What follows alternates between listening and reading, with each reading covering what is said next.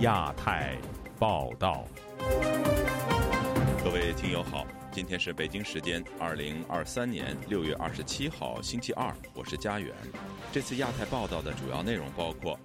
瓦格纳兵变动摇普京权威，中方观望与事后表态引发热议；人大审议立法，习思想要为爱国主义教育指明方向。青年失业率居高不下，中国农大院长向毕业生呼唤公民意识。湖南艺人是谢文飞被以寻衅滋事罪判刑，并移送赤山监狱服刑。德国企业给销往中国的机床上锁，原因何在？接下来就请听这次节目的详细内容。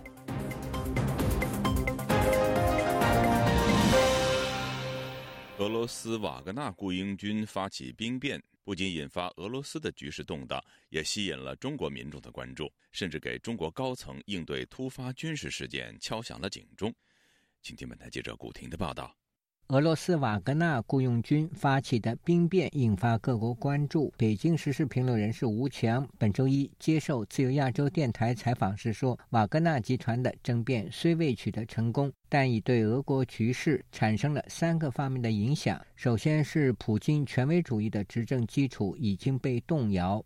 在他的私人国家和他的私人军队之间发生了深刻的裂痕，既暴露了他私人国家的性质，也暴露这场战争的性质，也就是二零幺四年由私人军队发动的违反国际法的侵略，极度的依赖像瓦格纳集团这种雇佣军，事实上绑架了俄罗斯的国防军，绑架了俄罗斯的国家和人民以及俄罗斯的命运。吴强说：“当这支雇佣军倒戈普京，意味着战争已经走向结束。战争事实上已经进入到终局状态。国际社会和俄罗斯人民需要对战后的国际秩序做好充分的准备。这个不成功的政变对中国的冲击其实是巨大和深远的。就像这场战争开始陷入失利以及持久战的困境之后，那么对中国的震撼是一连串。”在过去数日，中国民众都在议论这场兵变的原因。有网民留言支持普京，但更多的网民发表文章评论普京。微信公众号“城市的托克维尔”在文章写道：“瓦格纳的叛乱在一天之内就结束了。瓦格纳的进军速度超出预期，克里姆林宫的反应也超出预期。面对手下军阀的逼宫，普京一天内先定性叛乱，后撤销全部指控，以下犯上的普利。”戈任在濒临首都后竟全身而退，这标志着克林姆林宫的威望受到重大打击。更可怕的是，普里科任在一天之内前行一千多公里，居然没有遭遇到任何抵抗，沿途的俄军和百姓无不袖手旁观。这表明俄政府正在丧失人心。时事评论人士蔡胜坤说：“瓦格纳集团军事政变虽然戏剧性收场，但是没有真正结束。”那如果下一步有军方的头领站出来再继续的挑战他啊，那他怎么办？所以说呢，俄罗斯这场战争呢打到现在出现的这样的一个局面呢，对普京都是非常不利的。至于对中国的影响，无论是现在中共的领导人也好，啊，还是军方也好，应该都是高度的紧张。呃，如果是在导致台海局势啊出现变化的话，中共的领导人或者是军方啊。都会呢非常之紧张。中国海军司令部中校参谋长姚成对本台说：“俄罗斯雇佣兵瓦格纳集团兵变之前，中国官方已在加强对军队的控制，包括出台新规定，禁止军队和地方政府交流。”自由亚洲电台记者古婷报道。中国官方媒体本周一披露，当局正计划专门立法加强爱国主义教育，并以所谓的“习思想”作为指导。有评论认为，此举旨在强化对青少年实施洗脑教育，以便于习近平在政治上打压异己。请听记者夏小华发自台北的报道。新华社报道，《中华人民共和国爱国主义教育法》草案六月二十六号首次提请全国人大常委会审议，将爱国主义教育纳入国民教育体系，突出学校和家庭对青少年和儿童的教育。通过国家表彰、国庆节、重大节庆日等活动，通过升挂国旗、奏唱国歌以及宪法宣誓等仪式，开展爱国主义教育，作出具体的规定。全国人大常委会法工委发言人张铁伟二十五号在记者会上指出，《爱国主义教育法》草案以习近平新时代中国特色社会主义思想为指导，坚持爱国爱党爱社会主义相统一，把维护祖国统一和民族团结作为着力点，把实现中华民族伟大复兴的中国梦作为鲜明的主题。北京之春杂志荣誉主编胡平接受自由亚洲电台采访，则指出，立法的目的在打击、压制各种不同的政治正解，这是他的要害，才能将爱国、爱党、爱社会主义联系在一起。当然，爱党和就要和爱习近平联系在一起了，呃，不准妄议联系在一起了，他就把一切呃他不喜欢的思想言论。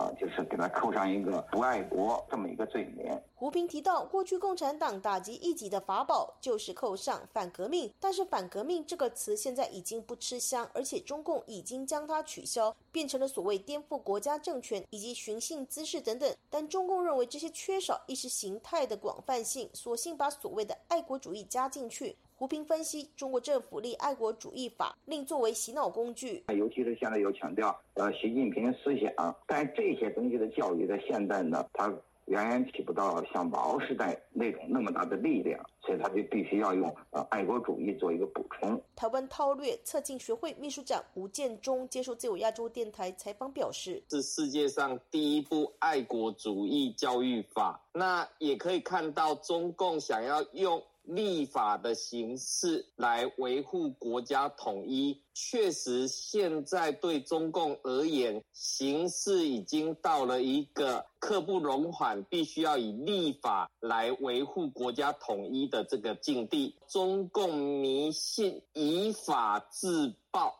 以法治乱，有着密不可分的这种呃神功妙药的这样的一个思考，可是实际上面我们却看到这个是反国际社会的潮流来走。吴建中指出，中共内部经济政治动荡，对外乌俄战争未明，非常担心出现西方颜色革命。即便各地已经有爱国教育示范基地，仍嫌不够，必须要靠立法威吓人民。吴建中说，舆论上面，在网络里面，许多的这种中国崩溃论。或者是中国威胁论的论述，已经让中共感受到这样的一个威胁，所以必须要透过爱国教育的这个法规来凝聚大陆民众的这样的一个共识。自由亚洲电台记者谢小花台北报道。中国农业大学的一位院长近日在毕业典礼上公开批评社会众多乱象，鼓励毕业生在权力的包围中不要熄灭真善美的光。但随后，这篇演讲的内容却在中国互联网上遭到删除。有关公民意识的呼声，为什么会触动中国当局的敏感神经呢？而在当前年轻人失业率高企不下、即将步入社会的中国毕业生们，能够在权力面前保持清醒吗？以下是本台记者凯迪的报道。目前正值中国高校的毕业季，多达一千一百五十八万高校毕业生即将步出校园，走入社会谋生。与此同时，中国五月份的十六到二十四岁城镇调查失业率却高达百分之二十点八，创下历史新高。就在高校毕业生们为能否挤入严酷的就业市场担忧之际，中国农业大学人文与发展学院院长叶敬忠在毕业典礼上的致辞：“在权力的包围中，不要熄灭真善美的光”，引发舆论关注。据海外网络媒体《中国数字时代》的报道。该院六月二十一号在官方微信公众号上刊发了叶敬忠院长的演讲全文，但截至目前，这篇文章在网易、搜狐、知乎等多个媒体平台的转载均已被删除。针对这篇演讲，全美学生学者自治联合会理事陈闯创告诉本台：“这个院长的讲话，我还是挺佩服的。其实，在当下的中国，让他们讲出来一些真话，尤其是在那么大的环境之下，其实挺难。”根据农大人发学院公开的演讲稿。叶敬忠在演讲中特别嘱咐毕业生们，在权力的包围中保持清醒。我很担心你们会在权力的包围中入乡随俗，渐渐地迷恋上权力，迷失了自我，迷茫了人生。叶敬忠以近期发生的社会事件举例说，权力系统的一个动作就可以让收割机在高速公路上排起长队，将绿水青山开垦成梯田泥石流。将昨日的退耕还林变为今日的退林还耕。更为严重的是，权力还可能制造出无所不能的幻象，因此在光天化日之下强行变马，直属为压。对此，旅美时事评论员唐靖远告诉本台：“他的讲话实质上已经触及到了整个中共的一个体制性的这种矛盾，也就是说，中共的关于政府的权利，他已经严重的侵犯了任何一个正常社会所必须要拥有的公共空间以及私人领域。”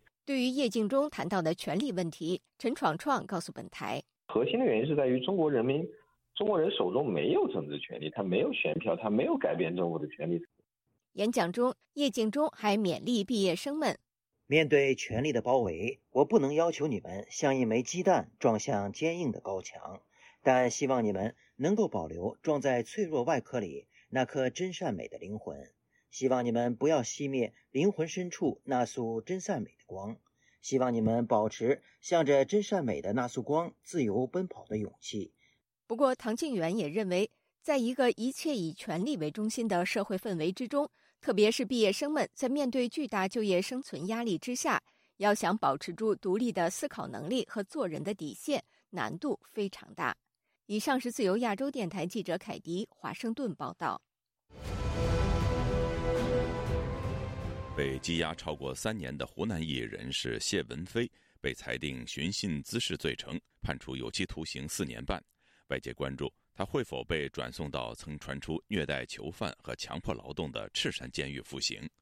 以下是本台记者高峰的报道。谢文飞的哥哥谢逢春向本台证实，谢文飞日前亲自来电证实，自己在不能聘请律师的情况下，被湖南郴州市法院裁定寻衅滋事罪成，遭重判。前后两次审讯均没有安排家属到场旁听。他亲自用派出所那个修墙印的那个手机和我通话了，微信通话，判了四年半，到明年十月三十号出。他不给我们请示官方律师，现在那个百姓没有说话的权利。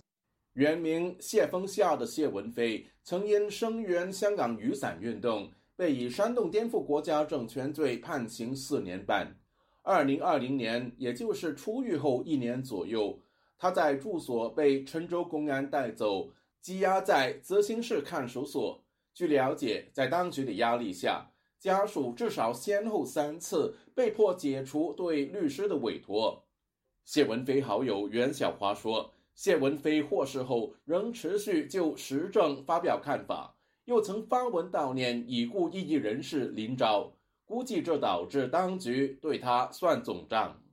包括林昭的一个纪念，包括对于疫情的他发表的一些言论，也包括经常会发表一些对时局的一些看法或者意见，也许也包括他在全国各地的这种走动，可能就让他们恐惧、害怕、痛恨。台湾人权工作者李明哲。公益组织长沙赋能负责人成员以及湖南异议人士欧标峰，在湖南赤山监狱服刑期间，疑似遭受不人道对待。据维权网报道，谢文飞也将被转往这所据说专门收容政治犯的监狱服刑，但家属至今未能证实有关消息。不管是陈渊还是欧标峰，在赤山监狱里面所披露出来的。包括对他们的那种体罚、虐待、强迫性的劳动，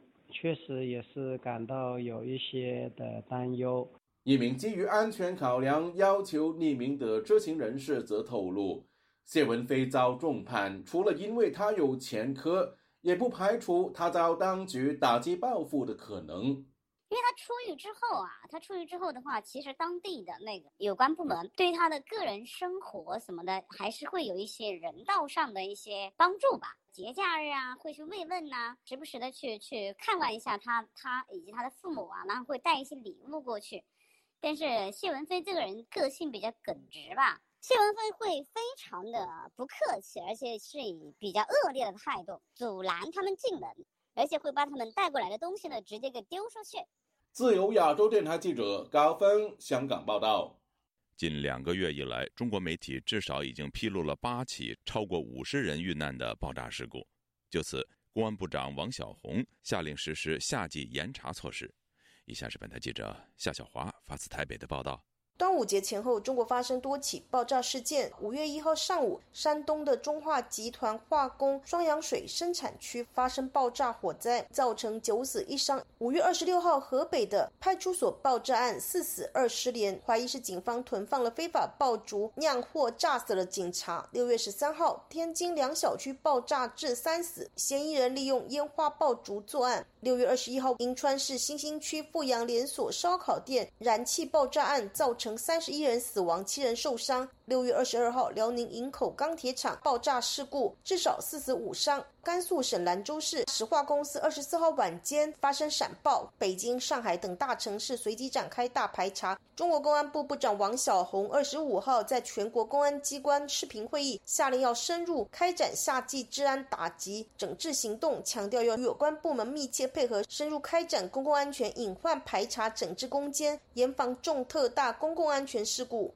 灾防专家、台湾民传大学建筑学系教授王介巨接受自由亚洲电台采访指出，所有隐患必须来自第一线的确保他的能力、他的教育训练啊，那他有没有足够的风险意识？那一旦遇到这些状况，他知不知道他如何能够通知启动整个程序，在有限的时间里面去做他可以做的事情？那这个都要依赖第一线的能力跟能量。那所以，他如果这个风险的信号他读不出来，那后面就只剩下危机处理。一部分是透过公权力的检查。王介据分析，宁夏烧烤店爆炸很可能是缺乏管理组织和规章，甚至器材使用安全松散。至于兰州石化工厂闪爆，王介据研判，公共安全八成是人为疏忽，爆炸来源、运送、制造设备是否安全，监测人力和能力是否足够，都必须要检视。所有这些公共安全的事件，它不会是突然。爆发的，它一定有一些征兆，有一些足迹可循，很有可能，不管是工厂的的监控小组，或是它的安全的应变小组，它并没有意识到啊，或是它忽略了这些信号，才会慢慢的累积到一定的能量，造成这个事件的发生。制台中国异议人士龚宇健接受自由亚洲电台采访指出，他曾经在中国担任合同消防员，他提到消防权力很大，消防处防火检查存在腐败索贿的严重问题。去那些 KTV 呀，那些重点防火单位进行一个检查的时候的话，像我这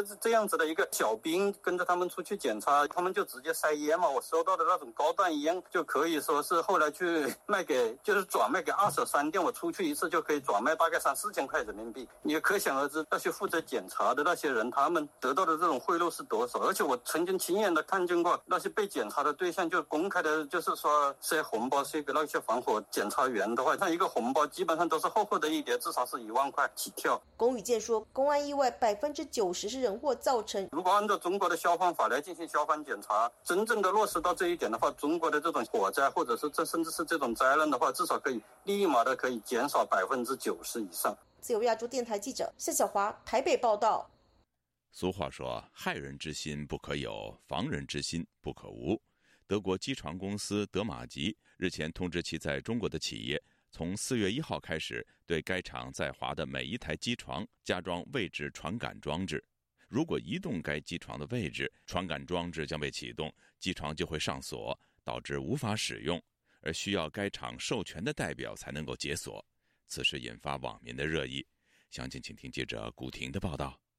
近期，全球第三的机床企业德国德马吉。发出通知，要求从二零零三年四月一号开始，对 DM 机的每台机床都配备 RMS 机床搬迁安保装置，尤其是给中国的所有机床增加了位置传感器。上述消息引发热议，一抖音网民发视频说，在中国的机床增加位置传感器，只要移动机床就无法使用。安装后，机床被移动或拆卸后，RMS 会自动启动停用机床。停用后只能由 DMG 或其授权代理重启。如果产品机床是因为未经授权的技术出口或违反使用出口限制，则可能被拒绝重启。这种限制设备移动的方式本来就是发达国家限制居民两用品的一种手段。机床作为工业母机，可以是民品，也可以是军品。于是，进口的高端五轴机床基本都是带着镣铐进来。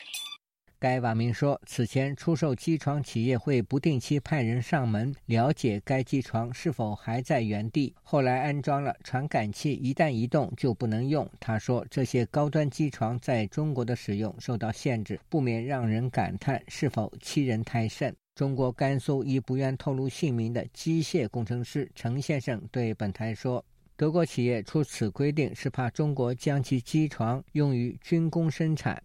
那个用于军工，民用进口还是多一些，但是后来基本上都用作军工生产多一些，因为国内的精加工车床，基全世界就那么一两个企业能产能产这个东西。因为这种机床和普通机床完全不一样，它的用途就这么多，这基本上都知道都干什么使。你购买的企业，然后你的运营地址肯定要跟对方注册。程先生说，中国大部分购买高端机器的企业在购买合同中都要向外国企业说明是民用产品，不会加工军方产品。他举例说，就拿那个俄乌战争来说吧，你你瑞典买了 F 十六，虽然产权是你的，但是你要想给它卖给乌克兰，你得让人美国人同意，人不同意你也拿不走。德基玛公司在一份通知中的解释是。为了防止机床被非法转移给可能威胁国际安全的个人或国家，还写道：如果查明且确定机床是未经授权的技术出口或违反适用的出口限制，则有权拒绝重新启动机床。日本京港大学教授杨海英接受本台采访时说：“德国企业除了担心这些车床用于生产军用品，也担心用于生产受到国际对中国实施限制的产品。”自由亚洲电台记者古婷报道：在国安法下难以为继的香港时评人，过去三年尝试另起炉灶。他们通过网上平台，在海外继续承担第四权的角色，监督港府运作。以下是本台记者陈子飞有关香港抗争四周年报道系列的第三部分。二零二零年香港国安法生效前夕，有三十一年历史的香港讽刺时弊节目《头条新闻》被停播，主持人吴志森和曾志豪也分别移居英国和台湾，开设油管频道，继续评论香港时政。吴志森表示，国安法后，香港本地几乎已没有时评的空间，海外评论节目能填补这一片的空白。仍然有唔少人关心时事，好关心。仍然有不少港人很关心时事和香港的。发展，他们不甘心被蒙在鼓里。媒体是一只看门狗。但很多香港的媒体声带已被剪断，现在只是在和稀泥。在香港不能听到这些新闻和对这些新闻的解读，而我们有空间做评论，能为他们提供真实的资讯。曾志豪表示，虽然已经有很多不同的网上视频节目，但用广东话做评论的主持人并不多。离散港人开播平时政，可以为广东话的观众服务。中文世界的 YouTube 很多是讲中国大陆的，他每天可能。就是习近平，习近平，习近平。海外的香港朋友留在香港的朋友，那个需求还是在的。所以海外评论有点像国外代购的那种概念。我人在香港，但我的眼光在全世界都没有缺席。你希望严肃的可以，希望搞笑的可以，你希望听床诗的都可以，也可以有很大的市场需求。今日呢个英台会咧系啊与别不同嘅，你由英国嚟到台湾同我哋见面啦，冇错啦。吴志胜和郑志豪每周会有时段合作直播，让观众重拾头条新闻的回忆。他们早前首次在台湾办现场直播，吸引几十名从不同地方来台北的港人参与，线上也有过千人同步观看。吴志生表示，头条新闻是代表还有言论自由的香港。他与曾志豪的合作直播会凝聚一批对旧香港怀念的港人，但没想到节目也为流散的港人提供可以用广东话交流的机会。你估唔到嗰啲人喺度嚟？克罗地亚打嚟，佢仲系预你无法估计听众来自多远的地方。之前有一个听众是在克罗地亚打来的，已移居多年，因为他们没有机会在当地可以用广东话分享异邦的生活，他们想在我们的节目和平台分享。找回自己的身份认同。这个平台能创造这个效果，是我们意料之外的。曾志豪表示，人在海外也难免受到管法的影响，想继续做时评，只能在香港和言论自由中间做选择。继续做下去，那个风险就是距离香港会越来越远。之前我在香港还保留在《明报》写稿的那个空间，我曾经很天真的以为相安无事，但后来你就发现，当你在海外你公稿的时候，下笔真的比较自由一些，你会碰到在香港的一些红线，那结果逼你做这个选择，有这个心理预备回香港的风险会增加。你跟香港要切断那个联系。就亚洲电台记者陈植飞报道。总部位于伦敦的人权组织香港监察举行艺术品展和拍卖会，十五位香港艺术家捐出作品展出以及拍卖。除了为香港监察筹募经费外，更希望以艺术方式保留香港历史。以下是本台记者董书月和吕希的报道。总部设于伦敦的人权组织香港监察周六在伦敦举办静默拍卖会，十五位身在海外的香港艺术家捐出作品展出以及拍卖，包括港人熟悉的阿图、黄兆达、张嘉丽、林黎、林浪等等，不少作品都与香港的历史文化有关系。其中最受欢迎的是由移居英国的香港夫妻艺术家林黎林浪创作的两幅油画《蛋挞号》和《蛋挞运动》，描绘香港末代总督彭定康乘坐蛋挞号以及高举蛋挞伞的场面。两幅作品分别以八百二十英镑和六百二十英镑成交。九七年香港主权移交以前，彭定康曾经多次走到香港街头品尝蛋挞。爱吃和亲民的形象，成为了香港人的集体回忆。亲切的称呼他是“肥鹏”，也刺激香港艺术家林黎林浪以蛋挞为意念创作两幅作品。我觉得蛋挞都係一個幾好嘅象徵，即係除我覺得蛋撻是一个很好的象征，除了是彭定康很喜欢吃之外，也是香港一种很受欢迎的平民美食。代表了什么呢？就是肥彭很喜欢去接触基层的市民，不会觉得自己高高在上。九七年七月一号，彭定康告别香港，坐上不列颠尼亚号离开。林黎林浪也把港人对他的不舍转化为化作《蛋撻號》。到了一四年香港雨伞运动期间，彭定康在英国出席活动的时候，收下了学生向他送上的黄色雨伞，也被林黎林浪收入画作《蛋挞运动》当中。对他们而言，这两幅画作除了是怀念旧日香港的美好，更重要的是想要保存香港的历史。自由亞洲台的记者董書月、吕希，英国伦敦报道。听众朋友，接下来我们再关注几条其他方面的消息。为了降低中美紧张关系带来的政治风险，西方企业越来越倾向于将其在华业务进行分割。据美国《华尔街日报》报道，德国大众汽车公司计划将其与一家中国芯片制造商合作研发的技术留在中国，以回避受到美国芯片禁令的影响。另外，日本卫浴产品制造商立柱集团则在重组其供应链，在中国生产面向中国的产品。在北美生产面向美国的产品。另外，西方公司将中国业务本地化或者孤立化，可以使其公司对本地市场的反应更加灵敏，以更好地与中国本地企业竞争。据北京市纪委监委星期天披露，北京市政府国资委原主任张桂林被双开。